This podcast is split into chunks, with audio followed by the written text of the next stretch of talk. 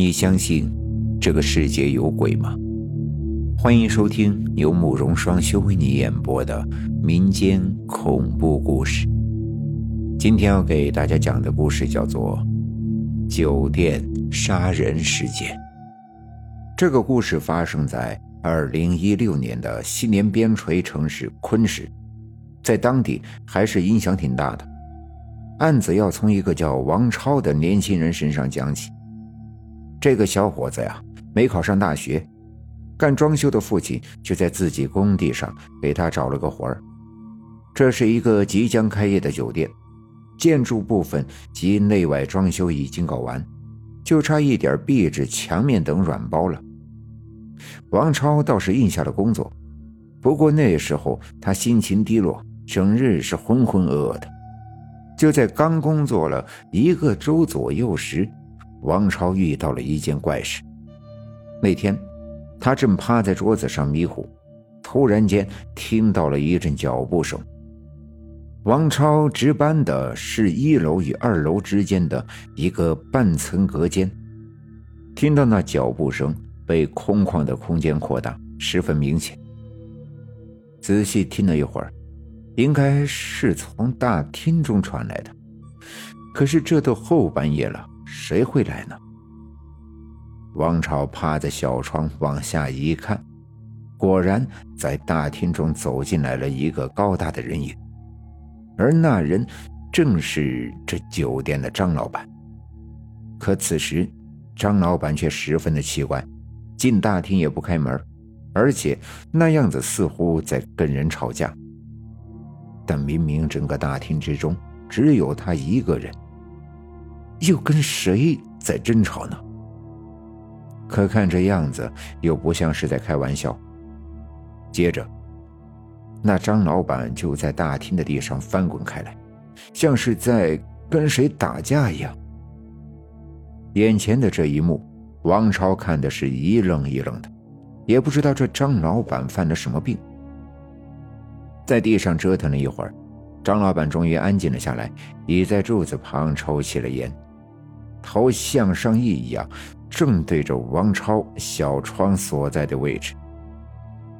当时，王超那小隔间是开着灯的，这下他一定能够看到自己。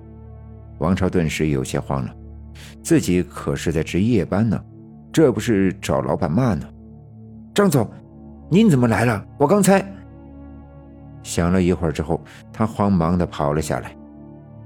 我刚才去巡视去了。没见到您进来，本想着编个瞎话跟张老板解释一下自己刚才为什么没有听见开门，没去查看。可是王超说了半天，也不见张老板搭话，而且那张老板此时的状态有些奇怪。此时的张老板径直的向前走着，像是完全没有看到他的存在一样。这进了，王朝才看到。张老板双眼无神，眼神木讷，有些僵硬的从他身边走过。总之，那样子说不出的诡异。张老板折腾来这么一出，又出了酒店，好像这过程当中都没有王超的存在一样，这让王超十分的奇怪。当时他还以为这张老板是不是有什么梦游的习惯。可答案在第二天他来接班时就揭晓了。第二天晚上，王朝来上班时，发现酒店门口停了几辆警车，还禁止人员出入。很快，一个高大的人影被警察带了出来，押上了警车。王朝一看，那人正是酒店的张老板。哎呦，真看不出来，他竟然是这种人。王超是从父亲那里知道了整件事情的经过。原来十几天之前，王超休班，张老板支走了替班的人，把一个女人约到了酒店他的办公室中。这个女人是张老板在外面包养的一个情妇，她来这里可不是约会的，而是来谈判的。怎么办？你问谁呢？问我吗？要么给钱给我打掉，要么。你离婚。这女人最近怀孕了，以此正在威胁张老板。你知道我今天的一切是怎么来的吗？这张老板正如他所说的，能有今天全靠着老婆家的实力。这要是让他老婆知道，那还得了？哼，是吃软饭嘛？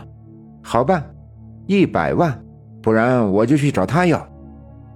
那女人也正是知道这一点，所以才把张老板捏得死死的，上来就狮子大开口。张老板被噎得半天没说话，把手里的一瓶洋酒一口气全都灌了下去。接着便抱起，把手中的空酒瓶子砸向了那个女人。你找死是不是？你敢去找他？你是想我死吗？少来这套，没第三条路走，别想让我消停。两个人随即便争吵了起来。死女人，在外面还找了小白脸，你以为我不知道吗？可真正失去理智、暴怒的是张老板。从两人的对话可以知道。让张老板发疯的，绝不仅是这女人拿孩子威胁。他认为这女人花着自己的钱，却还在外面找了其他的男人，那这孩子真的不好说是谁的了。作为一个大男人，吃软饭被嘲讽，被外面的女人威胁，这又戴上了绿帽子，这谁能受得了？不放过我是吧？那老子弄死你！这女人再厉害。又哪里是张老板那样一个人高马大的壮汉的对手？争执下，张老板起了杀心，眼珠子都红了，下手是一下比一下狠，鲜血瞬间就溅满了他的一身。